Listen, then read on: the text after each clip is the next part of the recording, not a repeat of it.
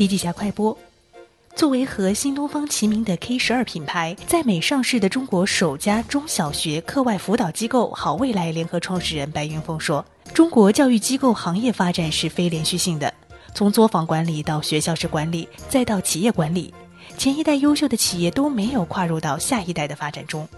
因为产品的非标准化，而教育的本质是服务，服务的核心是质量，质量的做大挑战是高速扩张的时候，质量是不可控制的。”而质量决定消费者最后的回头率和加速度。